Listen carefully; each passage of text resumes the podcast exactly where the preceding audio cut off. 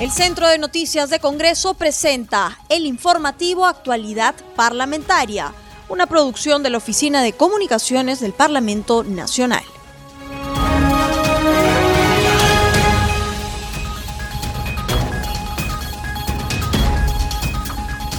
¿Cómo están amigos? Bienvenidos al programa Actualidad Parlamentaria, una producción de CNC Radio del Congreso. Este programa se transmite en las regiones de Arequipa, Radio Star 92.3 FM, 96.7 FM, en Cusco, Urubamba, Guayna 101.7 FM, en Junín Satipo, Radio Tropicana de Satipo, en La Libertad Virú, Radio Fan 103.7, en Lima Metropolitana, Radio Eco. Los saluda Rómulo Vargas y los acompañaré en esta jornada informativa.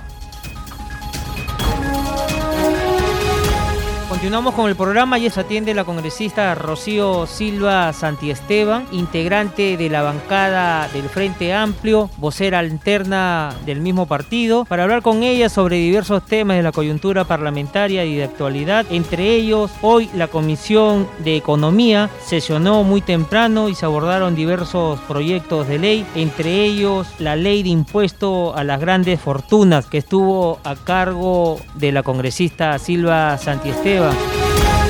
Rómulo, en realidad es un proyecto de ley que hemos presentado la congresista Mirta Vázquez y yo. Y la idea del proyecto de ley básicamente es eh, eh, crear un impuesto para eh, las personas que tienen, digamos, altos índices de ingresos, altas utilidades, y por eso lo hemos llamado el impuesto a las grandes fortunas. En nuestro país, en el Perú, según un informe de, de Forbes, aproximadamente hay 880 peruanos que tienen más de 10 millones de dólares de ingresos, hay 300 con más de 30 millones de dólares, 37 peruanos con más de 100 millones de dólares y 5 con más de mil millones de dólares. En realidad 10 con más de mil millones de dólares, entre los que se encuentran, por ejemplo, Carlos Rodríguez Pastor, eh, los Brescia, los dueños de Leche Gloria, los Rodríguez, los Belmont, etcétera. O sea, son clanes familiares que han heredado eh, negocios y han incrementado sus negocios. Y bueno, en estos momentos esas personas han tenido eh, ingresos durante el año 2020. Y nosotros consideramos que en esta situación de pandemia se requiere una solidaridad nacional más allá de lo común. Y claro, es cierto que todos pagamos nuestros impuestos. Yo pago mis impuestos, usted los paga. Las personas incluso que no tienen un trabajo y que no ganan una, un sueldo fijo también pagan impuestos en el impuesto general a las ventas. Si uno compra una gaseosa, está ya pagando un impuesto. Entonces, lo que tenemos que hacer hoy en día es que las personas que se han beneficiado con el crecimiento económico de Perú en los últimos 30 años, bueno, pues que eh, se fajen en pagar un impuesto. la tasa imponible es baja, es una tasa baja y se va a considerar a partir de ingresos de mil unidades impositivas tributarias. Congresita Silva Santiesteban, ¿y este tributo qué tasas tendría? Tendría tasas desde el 1 al 5%. El 5% ya para ingresos más de 3.000 eh, unidades impositivas tributarias para renta neta. Y en el caso de los grupos económicos. Ese es el problema. Este impuesto es solamente para persona natural. Ah, perfecto. No entrarían las personas que tienen, no sé, pues un que no se puede no se puede imponer a persona jurídica, ¿por qué? Porque el patrimonio ya paga impuestos, paga ah, impuestos a la renta. Perfecto. Ese es el problema, entonces no puede haber doble tributación. Eh, esto, esto es para las utilidades, o sea, para la renta neta de las personas naturales y se considera, por ejemplo, renta neta, inmuebles, muebles, vehículos de alto valor, obras de arte, etcétera. Hay todo un, digamos, eh, un conjunto de eh, patrimonio, de, bienes patrimoniales que, que, conforman la, la, la renta neta de las personas naturales. Congresista, ¿y de cuántas UIT estamos hablando? El mínimo es de, eh, eh, o sea, nosotros originalmente en el, en el proyecto de ley original habíamos planteado 400 UIT, pero eso fue muy cuestionado. Nos cuestionaron eh, varios economistas, incluso el diario Gestión. Y atendiendo a esos cuestionamientos es que hemos solicitado que se incremente la renta mínima a mil unidades impositivas tributarias. Estoy hablando de una renta, o sea, una ganancia, una ganancia de un millón doscientos mil dólares anuales. Congresista Silvia Santiesteban, ¿y este tema de ser aprobado pasaría al Pleno? Claro, es más, hay varios eh, colegas parlamentarios que también han planteado eh, proyectos de ley similares, por ejemplo, los, los del FEPAP. La diferencia es que el, mínimo imponible de ellos es muy bajo, es un millón de soles, y un millón de soles es clase media, pues no, ya, ya golpeas a la clase media. Porque estamos hablando de todas las de toda o sea de toda la renta que implica también por ejemplo los bienes inmuebles entonces si tú tienes una casa grande no sé en Arequipa y tienes un departamento en Mejía ya, ya tienes que pagar impuestos. Y muchas veces, eh, por ejemplo, hay gente de clase media que heredan una casa y que pueden también eh, tener otros ingresos y no necesariamente ser eh, personas con grandes fortunas, ¿no? Por eso es que hemos subido la tasa imponible. O sea, estamos hablando de una renta de utilidad de un millón doscientos mil dólares al año, utilidad, o sea, pura para, para la persona natural congresista Silva Santisteo, y cambiándole de tema, continuamos con las reacciones de los comicios del domingo para elegir al mandatario que dirigirá al país a partir de julio. Según el conteo rápido de los votos de la OMPE, a más del 90% los candidatos de Perú Libre, Pedro Castillo y Fuerza Popular, Keiko Fujimori, estarían disputando la segunda vuelta de las elecciones generales y la presidencia del próximo 6 de junio. ¿Qué sensación le ha dejado estos resultados, congresista? Bueno, usted sabe que yo tengo que respetar la neutralidad del funcionario público, pero lo que sí puedo decir es que eh, me parece que estamos yendo a un panorama de, polarización tremendo, ¿no? De polarización tremendo. Eh, y por otro lado, claro, siempre la gente está hablando como de Pedro Castillo como de un tsunami, como que no se veía venir. En realidad sí se veía venir, porque en las encuestas de la última semana pero Castillo estaba en el primer lugar de todas las encuestas, solo que las encuestas no se publicaban, se circulaban en los WhatsApp, circulaban de manera medio escondida en las redes sociales, eh, pero ya ya se sabía que, que Pedro Castillo estaba arriba, ¿no? Y, bueno, la sorpresa es que en segundo lugar, ¿no? Intentando por tercera vez ser presidenta de, nuestro país. Bueno, yo tengo una posición firme en relación con ese tema, eh, y es una posición que yo obviamente vengo desempeñando desde hace muchos años, muchos años, de los años 90. Eh, así que, digamos, mi opción es, es obviamente otra, pero también creo que lo que debemos de hacer en general, las personas que defendemos los derechos humanos, es proponer y plantear y conversar alrededor de una agenda mínima, ¿no? De, defensa de derechos humanos que es urgente, ¿no? Y, y bueno, con, con varias exigencias, ¿no? Entre ellas, por ejemplo, respetar el Tribunal Constitucional y respetar eh, el Pacto de San José, que a mí me parece fundamental para poder eh, sacar adelante lo que es todo lo que es la defensa de derechos.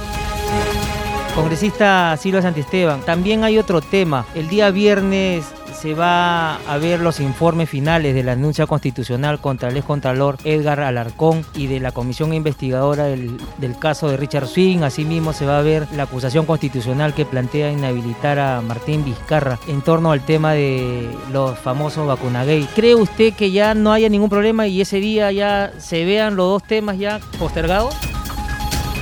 Bueno, la verdad que el tema del Alarcón ya se está postergando demasiado. Ya es francamente es una falta de respeto a la institucionalidad del Congreso, todos los recursos que ha utilizado el congresista Alarcón para poder librarse de esta sanción, pero no se va a librar porque el destino llega y va y va a llegar. Y yo creo que el viernes ya deberíamos de tomar eh, una determinación al respecto y, yo creo que la mayoría del Congreso eh, está determinado, ¿no? Y sobre el otro tema vamos a ver, ¿no? Porque el gran problema de lo de Richard Swing es que Edgar Alarcón lacró o algo por el estilo la información y el nuevo presidente de la Comisión de Fiscalización no ha podido tener acceso. En fin, es toda una situación verdaderamente, realmente extraña, por decirlo menos. Es una situación en que mínimamente se tendría que sancionar a la persona que no está transmitiendo, eh, digamos, la información de la investigación al nuevo presidente de, de la comisión. Aquí no es un tema de que yo soy el dueño de, la comisión de fiscalización ni nada por el estilo. Aquí se tiene que respetar la institucionalidad de las comisiones también. Y eso es lo que esperamos que, pueda verse también eh, y votarse de una vez lo de Richard Swing, lo de Vacunagate y ver si se... Yo creo que hay muchos congresistas que eh, obviamente quieren sancionar a Vizcarra. Así es, congresista Silvia Santiesteva. Y en torno al tema del expresidente Vizcarra, ¿qué sucedería? Bueno, hasta ahorita él es uno de los más votados en estas nuevas elecciones congresales. Bueno, lo que sucedería es que este, este, si, sucede algo así y tiene un proceso, no estoy segura, pero pero dependiendo de, la fiscal de la nación, tendríamos que ver cuál sería el procedimiento y si es que no podría asumir el cargo, ¿no? Cambiándole de tema, valga, la redundancia, congresista Silva Santiesteban, hoy el ministro Ugarte ha comentado una nueva estrategia de vacunación contra la COVID-19. Tendrá trabajo conjunto de subsistemas de salud. También habló sobre el tema territorial para la vacuna de las personas adultas mayores. ¿Usted cree que lleguemos a fin de año o al menos cuando termine el mandato del señor Sagasti a tener vacunada a la gran población, a toda la gran población? No creo. Cuando termine esa base no lo creo, lo dudo. Mire, o sea, no sé cuántos años tiene usted, Rómulo, pero eh, digamos yo que todavía no, no, no cumplo la edad de adultos mayores, o sea, si usted no es un adulto mayor y yo tampoco, yo creo que nos vamos a vacunar el 2022, Rómulo. ¿ah? Así que, no sé, mire, por ejemplo, en un caso concreto, ¿no? Le, cuento el caso concreto de mi madre. Mi madre tiene 97 años y nosotros vivimos en Lima, en un distrito céntrico, del, de, digamos, de, de la zona del centro de Lima y, y, hasta ahora no la vacunan y tiene salud, tiene salud. Entonces, no, o sea, ¿qué va a suceder con aquellas personas mayores de la tercera edad que viven en distritos alejados? De, de, pueblos alejados. Ese va a ser un grave problema, ¿no? Y digo, una, una, una persona que es, este, que, que tiene, está asegurada de un distrito limeño, ¿no? De clase media, y encima que es la madre de una congresista y que hasta ahora no la vacuna y tiene 97 años, ¿qué sucede con esas otras personas? A mí me preocupa mucho. Es lamentable que todavía a estas alturas no tengamos la vacuna para toda la población. Congresista Silva, eh, en ese sentido, hoy también ha mencionado el ministro Ugarte que hay una plataforma web para consultar el padrón de vacuna contra la COVID-19 que ya se está implementando a nivel nacional para que la gente pueda acceder ahí y pueda visualizar en qué lugar le toca vacunarse a su familiar o padre o madre, ¿no? Ah, ya. Bueno, eso, eso, eso es algo muy positivo. Ahora, yo personalmente, como, como digo, he estado entrando todo el tiempo en salud, he estado chequeando, he estado llamando por teléfono al 107, o sea, he estado fastidiando y fastidiando a todo el mundo de, digamos, de una manera oficial y hasta ahora no vacunan a mi madre. Por eso yo digo, ¿qué, qué, qué, qué, qué pasa? ¿Qué se está esperando? ¿Qué sucede? ¿Qué, Bueno, no habían vacunas, ya. Ahora ya llegaron las vacunas. Entonces, se tiene que implementar, claro, otra estrategia. La estrategia falló, ¿no? Y, y en verdad es bien importante vacunar a mucha gente al mismo tiempo, porque si se va vacunando de a poco de a poco, no logramos eh, controlar el virus, que es el grave problema en esos momentos, ¿no? De 319 personas que mueren a diario. Es lamentable lo que está sucediendo en, nuestro país. Yo personalmente como congresista le, le, cuento que a mí tantas personas me llaman y me piden, ¿y yo qué puedo hacer? Yo, yo no, yo en verdad no, no puedo ayudar y también les digo, yo no, no, jamás, nunca en la vida voy a sacar a una persona de una lista o voy a sacar a una persona de una lista para poner a otra. Eso sería sería cruel, antiético, sería terrible. Eso o va en contra de todos mis principios. Pero también, o sea, eh, eh, recibo muchas llamadas de hijos desesperados, padres, de, de, personas que no tienen incluso dónde estar, no tienen dónde estar. O sea, que, que, la vía panamericana muchas veces ha estado repleta, ya no ha recibido a más gente. En fin, yo sé, yo sé que los, los médicos, las enfermeras, también la, la gente que administra están poniendo todo de su parte pero el asunto es que esta pandemia nos ha rebasado, nos ha rebasado porque el sistema de salud peruano es un sistema precario, un sistema ínfimo, un sistema en que la mayoría de la gente quiere tener seguro privado, pero el seguro privado lo tienen cuántos millones de personas, dos, tres, treinta millones tienen seguro público o no tienen seguro. Y entonces hacia eso tenemos que apuntar los funcionarios públicos, tenemos que fortalecer el ámbito de la seguridad de salud pública, que tiene que ser fundamental, que tiene que ser importantísima. Y eso es lo que no tenemos, lamentablemente. Así es, congresista. Gobierno tras gobierno venimos padeciendo sobre los sistemas de salud y ahora con esta pandemia se ha agudizado más el tema, ¿no? Muchísimas gracias por haber estado con nosotros en el programa Al Día con el Congreso de CNC Radio. Muchas gracias, Rómulo. Y cuídense, cuídense, por favor, y usen bien la mascarilla, distancia social. Hasta luego, hasta luego. Damos paso a nuestro segmento Congreso en Redes. Tenemos la grata visita de nuestra colega Estefanía Osorio para que nos brinde las informaciones de las redes sociales con lo acontecido en el Congreso. Adelante Estefanía, te escuchamos. ¿Qué tal Rómulo? ¿Cómo estás? Un saludo especial a todos los oyentes de CNC Radio del Congreso y a todos los oyentes de las regiones del país que nos sintonizan a esta hora. Vamos a conocer algunas publicaciones de los congresistas en las redes sociales. Y el Congreso de la República en su cuenta oficial de Twitter da a conocer que la titular del Parlamento, Mirta Vázquez, señaló sobre el retiro de fondos que el Ejecutivo tiene todo el derecho de poner las acciones que crea conveniente, pero tiene que leer por qué se dan estas demandas de retiro de fondos de las AFP y CTS. La gente está requiriendo de sus propios ahorros. Asimismo, la presidenta del legislativo Mirta Vázquez afirmó que en Junta de Portavoces se ha pedido tratar el tema de la comisión de elección de miembros del TC y se ha fijado una reunión para este lunes 19 de abril. Se ha solicitado que el presidente de la comisión informe los avances. Continuamos con Congreso en redes. El legislador Franco Salinas de Acción Popular publica en su cuenta de Twitter que el Ejecutivo ha observado la ley de FONAVI, la ley de retiro de cuatro UITs de las AFP, ley de retiro de CTS que llevan al TC la ley contra la usura de los bancos. Señala que por favor alguien le cuente al presidente Sagasti que millones de personas se han quedado sin chamba. En Twitter, el parlamentario Daniel Olivares del Partido Morado dio a conocer que se reunió con la Mesa de Discapacidad y Derechos para escuchar su opinión sobre la derogación de la ley de discapacidad. Indica más que sacar nuevas leyes, a veces es mejor presionar para que se cumplan las que ya existen. Eso haremos en equipo.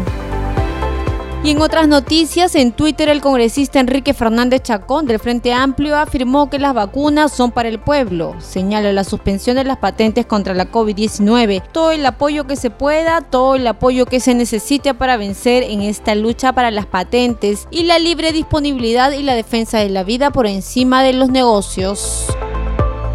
Bueno, Rómulo, esto fue nuestro segmento Congreso en redes, solo para recordarles a todos nuestros oyentes que siempre pueden mantenerse informados de las actividades parlamentarias. Ya saben que nos encuentran en Facebook, Twitter e Instagram como Congreso Perú. Adelante contigo, Rómulo. Gracias, Estefanía, por tu reporte. Nos reencontramos el día de mañana. Continuamos con el programa y nos atiende el congresista Carlos Almerí, integrante de la Comisión de Fiscalización y de la Comisión Especial del Club de la Construcción. Muchas gracias por atendernos. ¿Y qué opinión le merece estos resultados que ya poco a poco van consolidándose en la OMPE, que declara ya al señor Pedro Castillo y a la señora Keiko Fujimori en la segunda vuelta electoral del 6 de junio?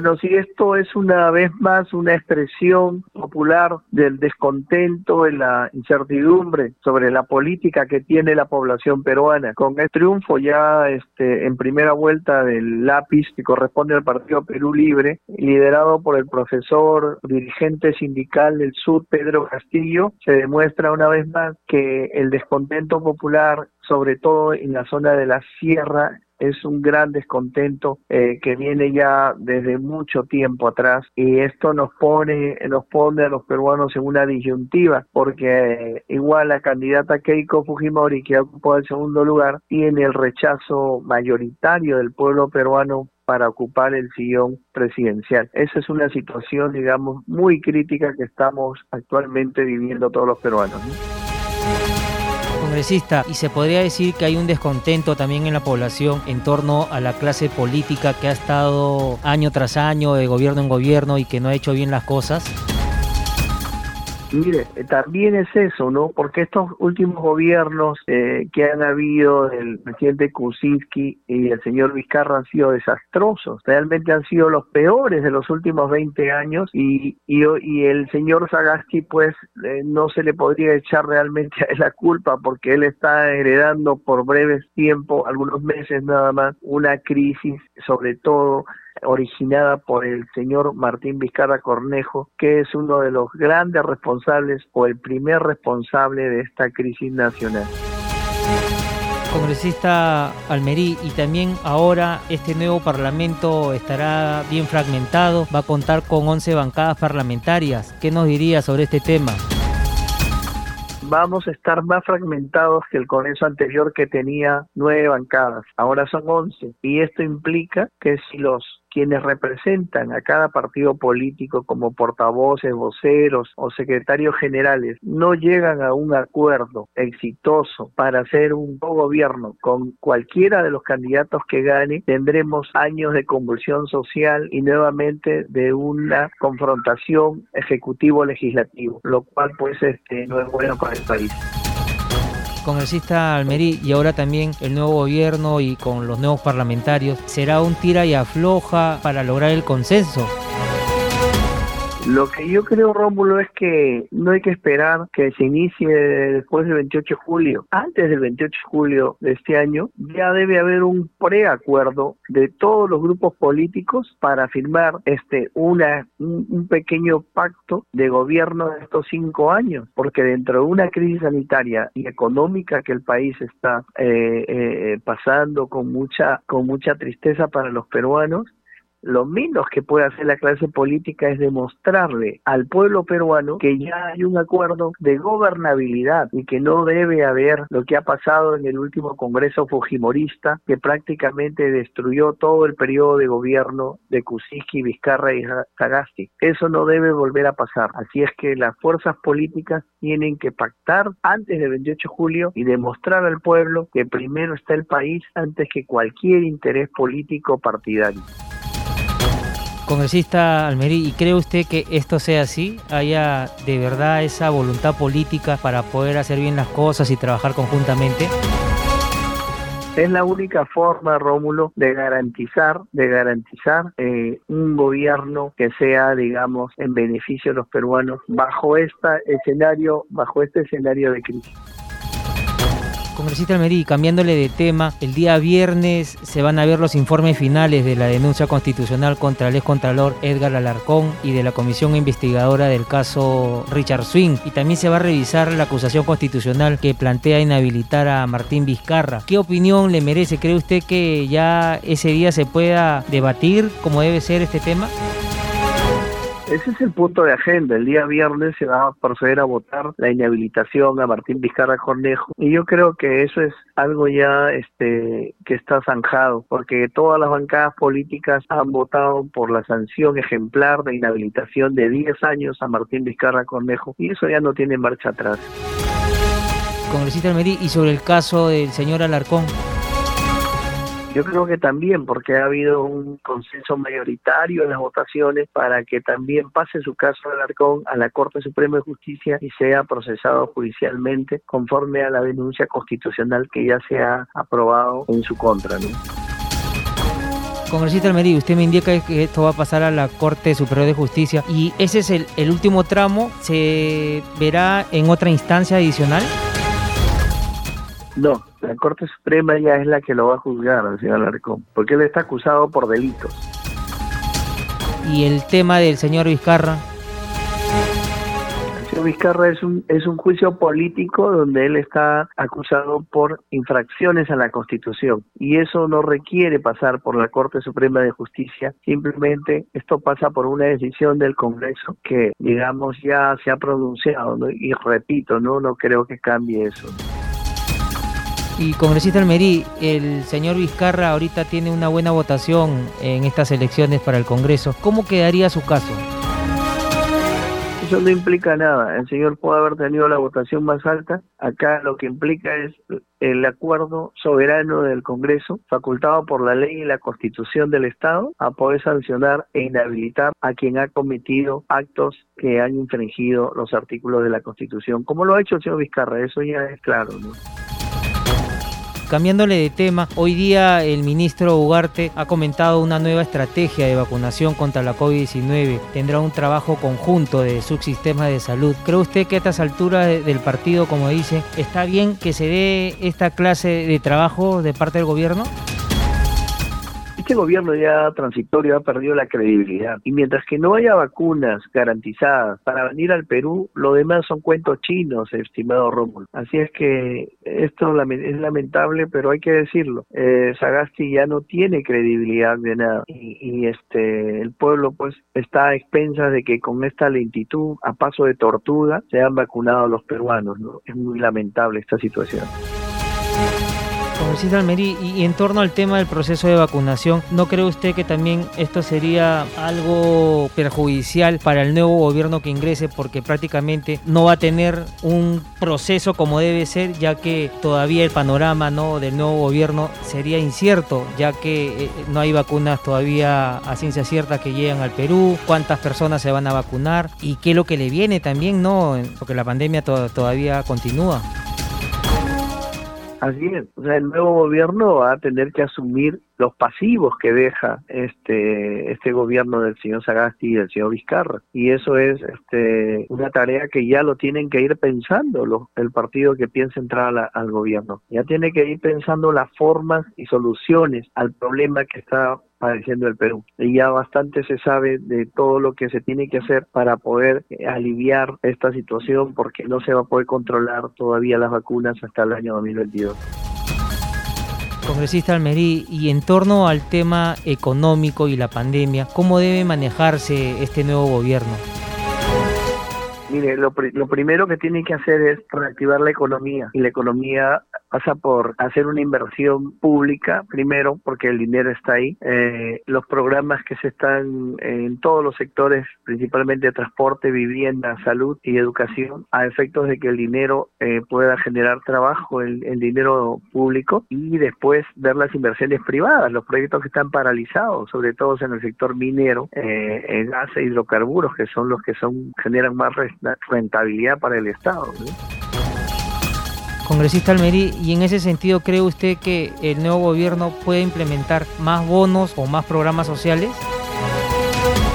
No, yo creo que el gobierno ya no resiste más, el Estado no resiste, ya se están dando eh, muchos bonos. Lo que sí se tiene que hacer es programas sociales, programas sociales que impliquen eh, eh, dar este, pequeños espacios laborales, sobre todo pues este a la, población más golpeada, que es la población de los sectores E y D, ¿no? que no tienen acceso a, a una fuente de trabajo como la mayoría de, la, de los sectores A, B y C. O sea, hay que buscar que esos sectores pues sean los primeros que, en los cuales se tenga que pensar la reactivación.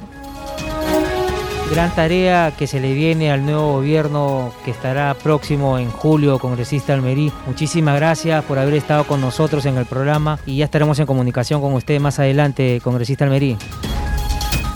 Gracias Rómulo, un saludo a todos mis conciudadanos. Ya no hay tiempo para más, no sin antes recordarles que nuestro programa se transmite en las regiones de Apurímac, Intraradio N, en Arequipa, Radio Star 92.3 FM, 96.7 FM, en Cusco, Radio Tahuantinsuyo, en Huánuco, Radio Chalon Plus, en La Libertad TV Cosmo 103.30 FM y en Puno, Radio Onda Popular. Conmigo será hasta la próxima. El Centro de Noticias de Congreso presentó el informativo Actualidad Parlamentaria, una producción de la Oficina de Comunicaciones del Parlamento Nacional. Los invitamos a visitar nuestras redes sociales y sitio web www.congreso.gov.pe.